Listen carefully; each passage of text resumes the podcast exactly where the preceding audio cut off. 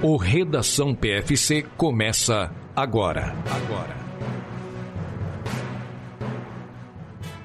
E tem início o Redação PFC número 50, 16 de abril de 2022.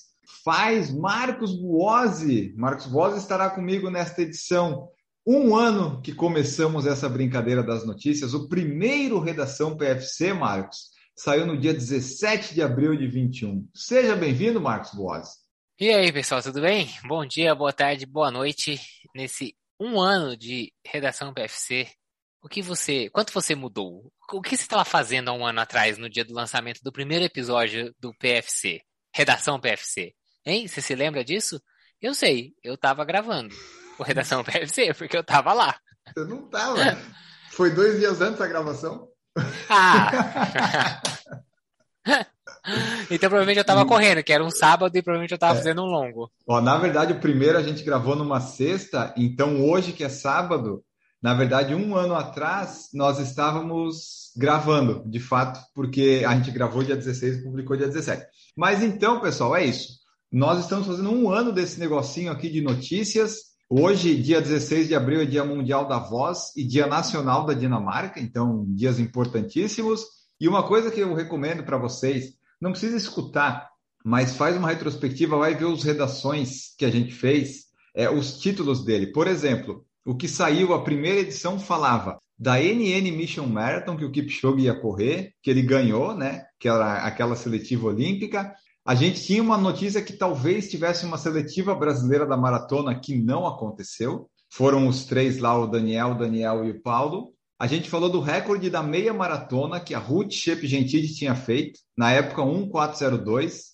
Isso já caiu totalmente, né? Lembra? Teve um que foi feito, que não valeu porque tinha menos, e depois a Yalenzer Fierrolau fez. Nós falamos do, da Deslinden, do recorde dos 50 quilômetros, e da despedida da contrarrelógio que não ia mais existir em papel.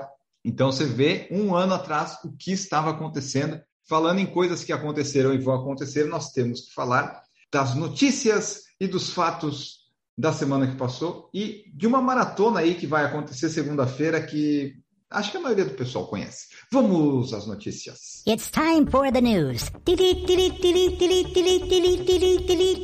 A primeira notícia é a notícia mais importante que nós temos para falar hoje, que é que aconteceu Maratona de São Paulo, 26 é, Maratona International Edition 2020, 21, 22, é um monte de nome lá que aconteceu, mas enfim, aconteceu a Maratona de São Paulo, voltaram as grandes provas, tinha muita gente. Eu não peguei o número de concluintes porque eu tive preguiça, eu confesso para vocês, mas falaram em torno de 14, 15 mil pessoas.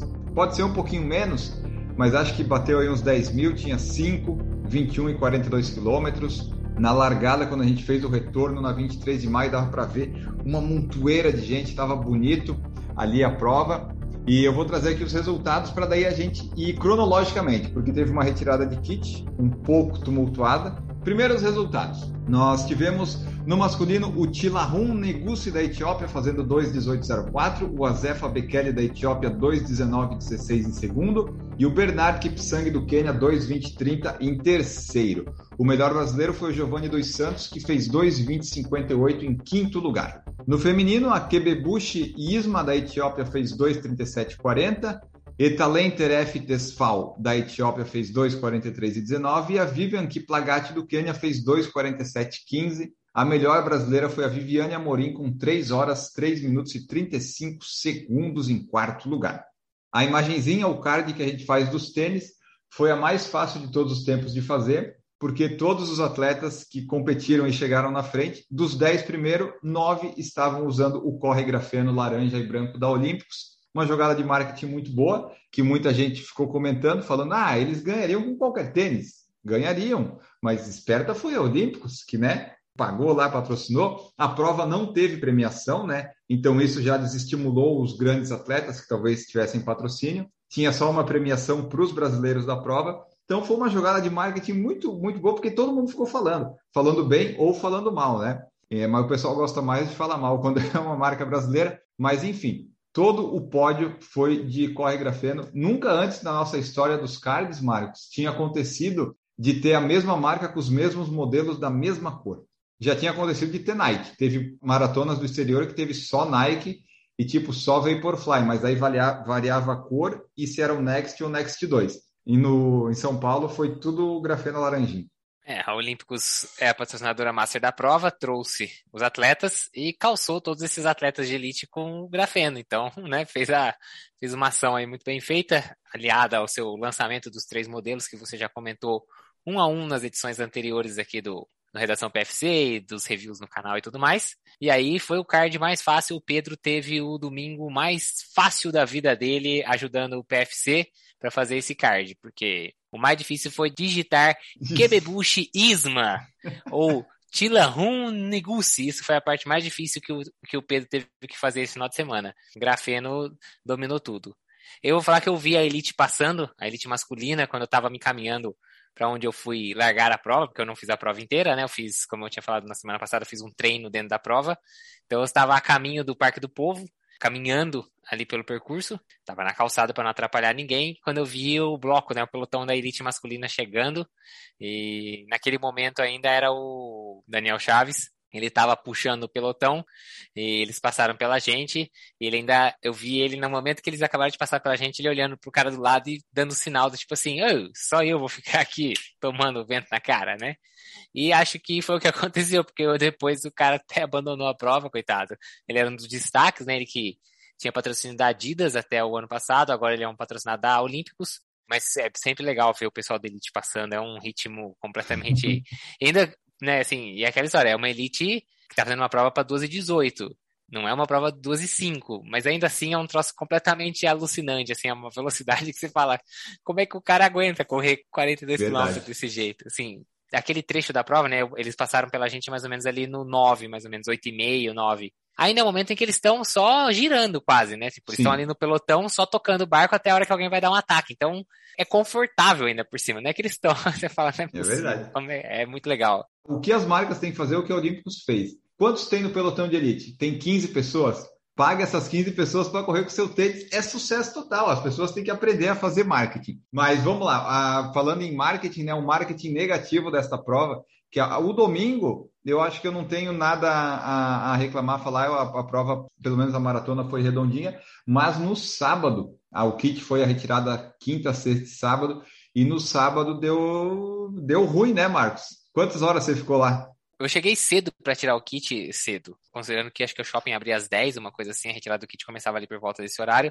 Eu devo ter chegado ali por volta de umas 10 e meia, no máximo, 10 e 20, assim. Eu cheguei mais ou menos próximo do início da retirada do kit. E eu fiquei uma hora e quarenta até eu sair de lá de dentro.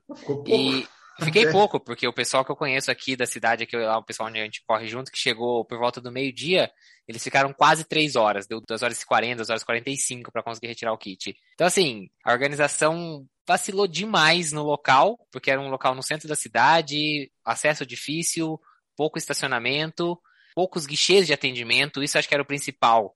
Então, embora o local fosse pequeno, ok, mas se rodasse a entrega dos kits rápido, você não forma fila. O que forma fila não é o tamanho do lugar, é o quão uhum. rápido é o atendimento. Para ser mais rápido, você precisa de mais pessoas. Então, no total, tinha oito guichês. Eu ainda contei que eu filmei lá dentro para atender meia e maratona. O pessoal do 5 estava ocioso, mas o pessoal de meia e maratona tinha um total de oito guichês, três para meia maratona e oito para maratona, uma coisa assim, ou ao contrário, uma coisa assim. Demorou demais, porque, claro, a pessoa chega lá, Sim. eles pediam carteirinha de vacinação, pediam o documento, preenchiam o negócio, pediam para alguém pegar o número. Demorou muito, muito, muito. E aí, estava num local pequeno, a fila começou a se acumular pelos corredores do shopping, que não é um shopping grande. E quando eu saí, a fila estava muito maior do que quando eu tinha chego. E aí eu digo, a ação de marketing que você falou que era foi ruim, foi ruim mesmo, porque ninguém tinha paciência para sair Sim. da retirada do kit e passar na lojinha da Olímpicos ou para ir uhum. ver a, tinha uma academia, uma rede de academia que patrocinava, tinha uma construtora que estava patrocinando lá e oferecendo um apartamento lá de, né, vendendo apartamento. Ninguém tinha saco para nada, todo mundo queria ir embora descansar, colocar as pernas pro alto, porque você tem uma maratona para correr no dia seguinte, né? Não, já não basta é. ter ficado duas horas em pé. Então, assim, total falta de organização, a organização da prova, ainda por cima, tentou se isentar da culpa, dizendo que, ah, quinta e sexta tava tranquilo. Quinta e sexta tá tranquilo, mas quem que pode em quinta e sexta em São Paulo? São dias no úteis. Centro de São Paulo, né? Não, e outra, não estamos falando de uma prova que acontece aqui na minha cidade do interior, que a cidade vizinha aqui tá a 15 minutos, eu pego um dia da semana, na hora do almoço, vou lá e volto. Não é assim. A prova, a maratona na maior cidade do Brasil vai trazer gente do Brasil inteiro, né? Vai ter gente do Rio, do interior de São Paulo, Minas, região sul, norte, nordeste, tem gente do Brasil inteiro. Essa pessoa não tem como, ela não vai chegar lá três dias de antecedência. Muita gente viaja no sábado e volta no domingo. E Ou chega na sexta-noite. opção, né, Marcos, de tipo, eu cheguei lá, tem fila, ah, vou desistir da prova e voltar para casa. Não, ele tem que ficar lá e pegar o kit, não tem o que fazer, né? Vai ficar. Então, assim, ridículo a organização se isentando da culpa ainda querendo jogar a culpa pro corredor, dizendo, ah, vocês não vieram buscar antes. É claro que eu não vim buscar antes. Eu acho que eu vou deslocar 400 quilômetros de volta daqui para São Paulo. A gasolina tá baratinha, né? Tá, tá tranquilo de colocar gasolina no carro para fazer isso. Isso foi muito ruim. A prova em si, eu realmente não tive nenhum problema. Os de hidratação eram, para mim, eram suficientes, eram de tamanhos bons. Uhum. Não, não tava muvucado. É, pelo menos não na parte onde eu estava correndo, no, no, pelotão, no pelotãozinho onde eu estava correndo, não tinha muvuca e a água, além de tudo, a água estava bem gelada. Isso, isso foi um ponto bom que eu já vi muita prova menor vacilar.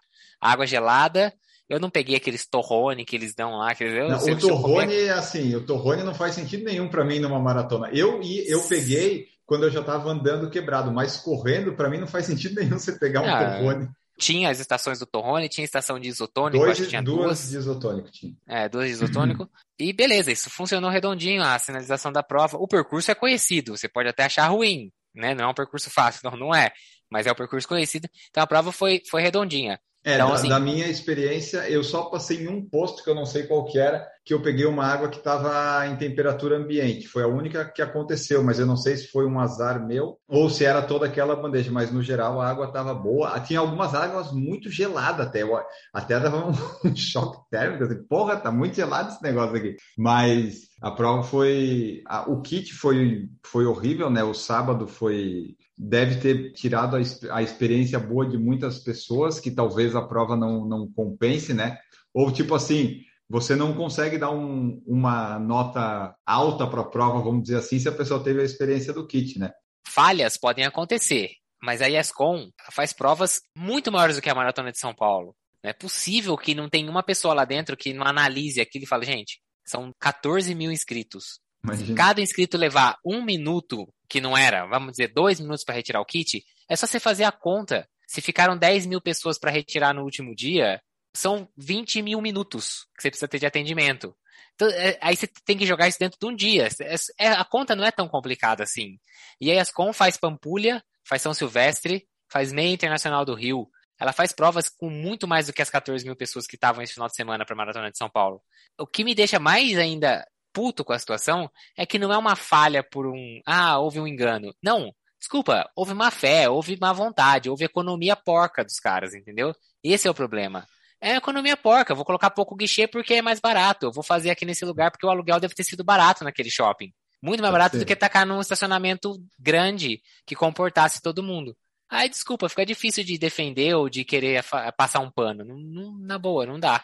Desde que a gente chegou lá, que começou a retirar de kit, começou a vir. O Marcos também mandou, a gente tinha marcado de jantar, daí eu falei, ah, Marcos, talvez a gente não consiga jantar então, né? Mas foi bem ruim isso, o pessoal mandava vídeos e tal, chegava nos grupos lá de WhatsApp, o pessoal todo falando. E a, a experiência, por exemplo, do, do pessoal testar os tênis da Olímpicos e comprar foi por água abaixo para quem estava retirando o kit, que a pessoa não tinha paciência para ficar mais lá. Mas fora a retirada de kit, que foi uma zona, no sábado vamos falar das nossas provas. Marcos Boazzi, diz aí, você tinha pretensão de fazer uns 30 quilômetros, 32, como é que foi seu treino longo? Deu tudo certo? Tinha um, um nível ótimo, um nível é, realista? Como é que foi? Conta para nós aí. Quem Já quiser tá. ver completo, vai lá ver o episódio do Pace Boston nessa semana, que saiu na segunda-feira passada, que lá tem tudo. Mas eu consegui correr os 30 quilômetros, sendo 25 dentro do ritmo pretendido. Essa era uma previsão realista do que eu conseguiria fazer. A otimista seria fazer os 30 nesse ritmo, não consegui, fiz os 25 mesmo, mas no final das contas foi bom. Foi uma semana onde eu consegui fazer uma distância longa, muito próximo do ritmo pretendido na prova que eu quero fazer, que é Porto Alegre, que esse sim é o objetivo principal. Usar a estrutura da prova é sempre bom. Tem água, né? Você não precisa se preocupar com isso, o percurso está bem definido, você também não precisa pensar para onde você vai. E aquela sensação de correr uma corrida de verdade, né? Uma prova é sempre gostoso. O pórtico de chegada, os locais onde o pessoal está apoiando, isso é muito legal. Então, no final das contas, eu gostei. A experiência do, do treinão foi muito boa. E o ritmo era aquele mesmo, então no 25 deu certo. O ritmo deu, até o 25 pretendido... eu fechei em 4,20. Até o 22 eu tava 4,17. Aí esses últimos três eu já sofri pouquinho mais do que precisava, mas beleza, entreguei, o 4,20 era o objetivo. Então, uhum. 25, 4,20 era o objetivo. Então ficou na casca, mas ficou. É, e depois os outros cinco eu fui. Aí já deixei cair, o ritmo caiu. Aí fechou os 30 para 4 e 24, 4 e 25, uma coisa assim. Mas tá bom, é isso, estamos construindo. Dois meses ainda até a prova.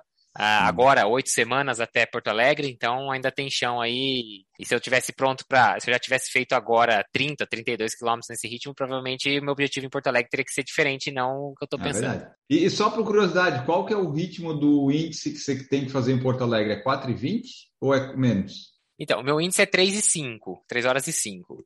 Vamos colocar a distância redondinha da maratona, né? 42, 195. Se eu correr a 4 e 20, isso dá 3 horas, 2 e 50 não é confortável, mas já é índice, já dá para se inscrever, mas ali na, na, na, navalha, né? Tipo. Mas você considera que... 4,20 com o erro do GPS que já vai marcar mais. Então, né? o problema é esse, né? 4,20 no GPS, se eu correr, se a prova no GPS virar 42, 400 e alguma coisa, já vai beirar os 3,5. Então, a gente pensa que tem que rodar realmente ali pelo menos para um 4,16 no relógio. Uhum. Isso para ser legal e, assim, vai para o índice.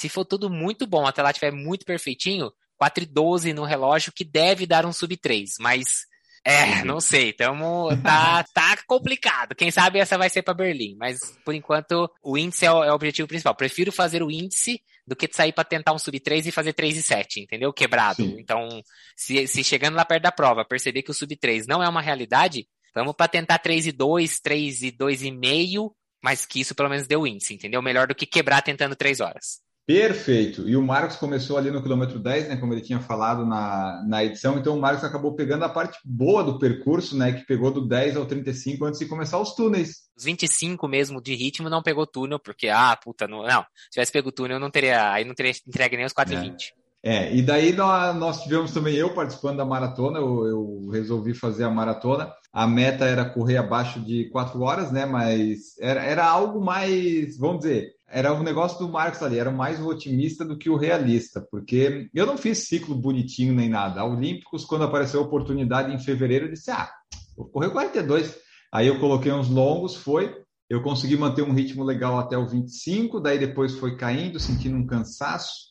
Fui intercalando corrida e caminhada no, quando vinham os postos de hidratação a partir do 25. O ritmo estava legal assim, mas já estava sofrendo. O sub 4 no quilômetro 35 já estava indo embora, mas ainda tinha chance de fazer um 4,2, 4,3. Aí veio a primeira descida dos três túneis finais. Aí mudou o jeito de pisar, a coxa começou a doer. Daí a Duda estava me acompanhando, né? A Duda correu comigo do 21 ao 38. Então, muito obrigado, Duda. Me ajudou bastante em não caminhar em alguns momentos. Tipo, a gente não caminha mais por vergonha, né? Daí, daí eu mantive correndo um pouquinho mais mas teve hora que não deu mais quando chegou o túnel, e daí dali foi, foi morro abaixo. Sabe, tipo a represa que tá só com um casquinho? Na hora que eu desci o túnel, arrebentou assim, não tinha mais o que fazer.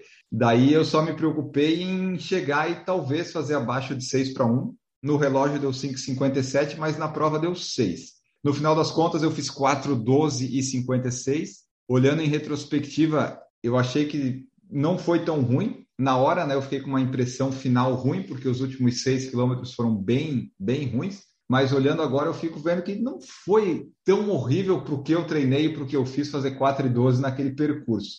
Então, ficou, foi uma experiência boa correr uma maratona, participar de uma prova grande com o pessoal lá. E daí tem que melhorar ainda para uma próxima maratona, fazer mais treinos. Mas o objetivo, né, que seria o sub 4 e o recorde, não foi alcançado. Mas completamos a prova e mais detalhes, vocês, assim como do Marcos, vocês acompanhem no YouTube, que o Marcos falou da semana dele, e eu vou ter uma série de vídeos falando de como é que foi a minha prova, as estratégias que eu utilizei, como foi a escolha do tênis e respondendo as perguntas do pessoal no YouTube. Mas foi isso. A prova em si, Maratona de São Paulo, é, é uma prova, um percurso difícil, uma data que pode fazer calor, vai ter túnel, vai ter subida, então esteja bem treinado. Prova redondinha. Retirada de kit, horrível no sábado. Então, você decide aí. Eu não recomendo você fazer essa maratona, sabe? Se você quiser, faz a meia, faz cinco e vai retirar o kit na quinta e na sexta, porque eu não sei se eles vão arrumar isso no ano que vem. Mas essa foi a é. maratona de São Paulo. Bom, nós tivemos a maratona de Roterdã, que aconteceu no mesmo domingo da maratona de São Paulo, e nós tivemos vitórias, obviamente, dos africanos, mas dessa vez, Marcos, o africano que venceu é naturalizado holandês, então foi um europeu que venceu a maratona de Roterdã.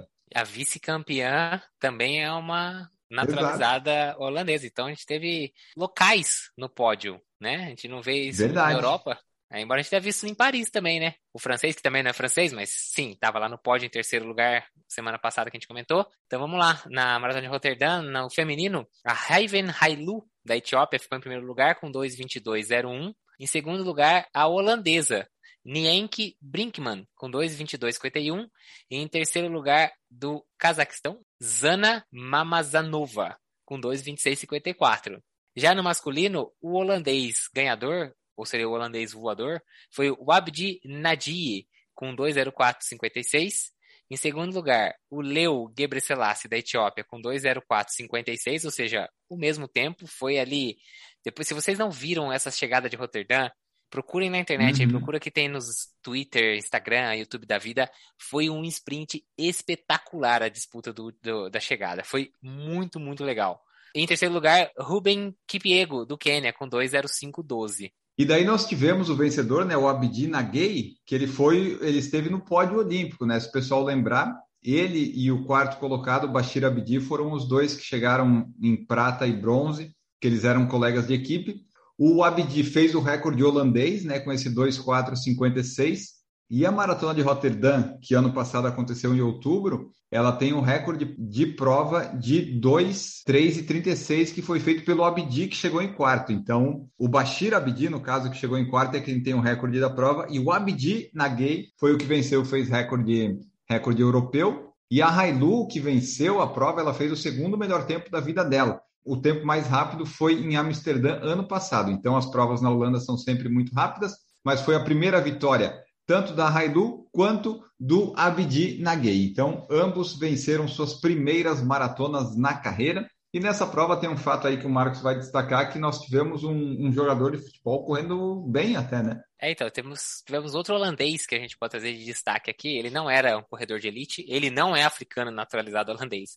Ele é holandês de verdade. O jogador Arjen Robben, quem se lembra aí, ele, né, o Brasil enfrentou a Holanda, já foi inclusive eliminada pela Holanda na Copa de 2010, se eu não me engano. O Robben era uma das estrelas da, da seleção holandesa na, naquela época. Hoje ele já está com 38 anos, e ele correu, ele participou da prova né, de Roterdã, na, da maratona, e ele completou a prova em ótimas 3 horas e 13 minutos. Então, um bom tempo aí para um atleta de 38 anos, eu diria um belo tempo. É, só que acho que ele não ficou muito satisfeito, não. Acho que ele preferia jogar futebol. Ele falou no final da prova, né, quando entrevistaram ele, ele falou assim: não foi nada divertido. Consegui acabar, mas foi apenas isso. Tive muitas vezes que respirar fundo e lutar muito. Foi a verdadeira luta. Então eu acho que ele preferia dar, fazer os treinos de tiro que ele fazia no campo, né? Que é mais uhum. uns sprintão, do que correr os 42 quilômetros sem parar. Mas fica Boa. aí a curiosidade que o Robin, aos seus 38 anos, completou a maratona de Rotterdam esse final de semana. Sim, Maratona de Boston retorna ao seu mês de abril original para a centésima, vigésima sexta edição da prova mais antiga do mundo. Eles esperam 30 mil participantes de 122 países e de todos os estados lá nos Estados Unidos. A prova tem transmissão pela ESPN 2. É, você pode assistir na ESPN e no Star Plus. Começa às 10h30, que a largada é 10h37 no horário brasileiro dos profissionais. Mas o PFC vai fazer uma live já a partir das 10 da manhã de segunda-feira. Então, se você quiser acompanhar os melhores comentários, você vem aqui conosco que eu e o Marcos vamos comentar esta maratona. E daí, Marcos, traz para nós aí. Ah, é que tem muito nome, eu não sei se a gente vai. Ah, é muito nome, Marcos. Será que a gente fala todo mundo que vai estar participando? Ó, vou trazer de destaque, então, Enio, no masculino. Birrano Leghese, que tem o seu melhor tempo de 2,02,48. Tá. Evans Chebet com 2,03. Lawrence Cherono com 2,03,04. Sissai Lema com 2,03,36. E o Kim de Atanal com 2,03,51. Esses são os atletas abaixo de 2 horas e 4, seus principais tempos. A gente ainda tem outros bons atletas, Beziza, uhum. Berrano e tudo mais, mas que eu não vou nem trazer aqui, porque senão a gente ia ficar o dia inteiro falando nomes aqui e a gente sabe que na hora da prova vale mesmo ali a partir do 30, ainda mais Boston que tem aquela Boston. subidinha Heartbreak Hill, ali mais ou menos no 30, 32, e depois vem aquela decidona. Então, o negócio é assistir para ver quem vai ganhar, porque tá todo mundo muito próximo. Não diria que tem um favorito, um grande favorito. Tem muitos do que você não citou são pessoas que já ganharam Boston, porque Boston tem essa característica, então o PB não quer dizer nada. Por exemplo, o nosso querido CJ Albertson, que liderou a prova ano passado durante 32 quilômetros, vai estar participando. Ele que é o corredor de descida, o melhor corredor de descida do mundo. Ele se considera isso, isso né? Exatamente. Então, é, assim, tem vai... muita é. gente, muita gente lá. Tem pessoal que foi vice em Berlim, que ganhou Nova York, que ganhou Boston. Muita gente. Dá para contar pelo menos uns 15 nomes. Vai ser bem divertida essa prova. Eu espero que seja muito boa mesmo. É, realmente tem muito nome bom no masculino. Mesmo com a saída do Bekele, a quantidade de nomes promissores aí são, são vários, diversos. E no, no feminino, feminino também. não fica para trás também não, né? Vamos falar aqui, ó. Só abaixo de 2 horas e 18 a gente tem três atletas. Então a Pérez Jepchichir com 2:17:16, a Jocelyn Jepkosgei com 2:17:43 e a Degito Azimeral com 2:17:58. E aí eu vou fazer a mesma coisa, tá? A gente está deixando um monte de bons nomes aqui de ganhadoras de outras majors de fora, porque a gente ficaria muito tempo falando. É, talvez Boston, que geralmente não traz muitos atletas de elite, né? Fica uma. Porque no primeiro semestre muitas vezes tem Londres, que paga muito melhor, uma prova muito mais rápida, atrai muito mais a elite mundial. Esse ano Londres também ficou para o segundo semestre, então no primeiro semestre tinha Tóquio ou Boston entre as majors. E acho que aí acabou ficando, sobrando bastante atleta de top, top mesmo, de elite para Boston. Então a prova promete tanto no masculino quanto no feminino. Não percam. Segunda-feira é dia de levar aquele celular, deixar escondidinho ali, colocar pelo menos um fonezinho para escutar nossos comentários e dar aquele migué no trampo ali, das 10 até mais ou menos uma da tarde, mais ou menos isso, dar aquele miguezinho que vai valer a pena escutar a, os comentários sobre essa prova. Isso, fica ali no Alt Tab, pessoal, que, que não tem problema. Deixa a planilha do Excel aberta e deixa o Alt Tab pronto aqui. Aí qualquer coisa, dá aquele Alt Tab rapidinho. Para atualizar a planilha dos tempos, né, da prova, dos vencedores. Mas é, ó, o feminino também está muito bom, porque só trazer aqui, ó, a Jep Shirtir, ela ganhou Nova York e o ouro olímpico, simplesmente. A Cosgay ganhou Londres e a Azimeral, que o Marcos falou, foi vice em Londres. Então, tem muita gente com tempo bom, só que Boston um tempo bom não quer dizer nada porque a gente não citou aqui, mas tem três atletas que chegaram em terceiro, quarto e sexto em Boston ano passado, que tem os seus PBs feitos em Boston, que é tipo 2,25, 2,25, 2,27. Então, tá um negócio muito legal o field, né? Se fosse fazer uma previsão da prova, eu diria que até o quilômetro 30, antes de começar aquela grande subida, pode ser que nós tenhamos um pelotão bem, bem recheado de gente até começar a quebrar. Mas não vamos criar expectativa, né, pessoal? A expectativa é a mãe da merda. Mas tudo indica que a maratona de Boston, em nomes, ela tá muito boa. Muitos vencedores de um monte de coisa, então acompanhem, que vai ser muito legal segunda-feira. Nós vamos trazer tudo para você. O Marcos já vai vivenciar né, esse clima de prova que ele vai ter ano que vem. Ele já vai prestar atenção agora como é que é, né, Marcos? É isso aí, sem pressão. Deuses da corrida te ouçam. E para fechar as notícias, só trazer aqui também que o Daniel do Nascimento vai participar da Maratona de Seul, que tem grandes nomes também africanos lá, é uma maratona de nível elite, né, Platinum lá da IAAF, é uma das grandes maratonas, o selo mais nobre de organização, e o Daniel vai estar lá tentando melhorar o tempo dele, talvez brigar pela vitória, Talvez, mas tem uns africanos muito bons lá. Eu, eu não apostaria na vitória dele, mas num tempo, talvez melhorando o recorde dele e o recorde nacional, que é do Ronaldo da Costa, pode ser que sim. Esse de Seul, nós não achamos ainda onde vai passar, mas se achar, talvez de repente, no sábado 10 da noite, você pode ver uma live do PFC. Dadas essas notícias, Maratona de São Paulo, Maratona de Rotterdam, Maratona de Boston, de Seul. Só falamos de maratona hoje, faz parte, né? Estamos aí com um calendário recheado de maratonas e vamos embora porque temos que treinar, temos que correr, temos que assistir, comentar. Vamos embora, Marcos Boles. Tchau para você. É isso aí, pessoal. Valeu. Para quem está escutando no sábado ainda ou no domingo, uma boa Páscoa para você. Ah, é, tem feriado, é verdade. Se controlem com os ovos de chocolate. Não comam todos tudo de uma vez. Deixa para semana, vai comendo de pouquinho, até porque assim não atrapalha os treinos, né? Não fica mais pesado. E é isso. Valeu e até o próximo episódio. Isso aí. Desejamos a todos um coelho bem ovudo. E a dica que a gente deixa é a seguinte: se você ainda está ouvindo no sábado, domingo, antes da, da maratona de Boston, vai segunda-feira, 8 da manhã no mercado. Pega os ovos, vai estar tá mais barato, pega os quebradinhos. Essa é a dica. Então, bons treinos para vocês. Nós voltamos no próximo Redação, já com um ano completo, né? Redação PFC, um sucesso sensacional de crítica e de público. É, assim como o CJ Albertson fala, nós nos consideramos o melhor podcast de notícia de corrida de rua, certificado por nós mesmos. Grande abraço para vocês e tchau!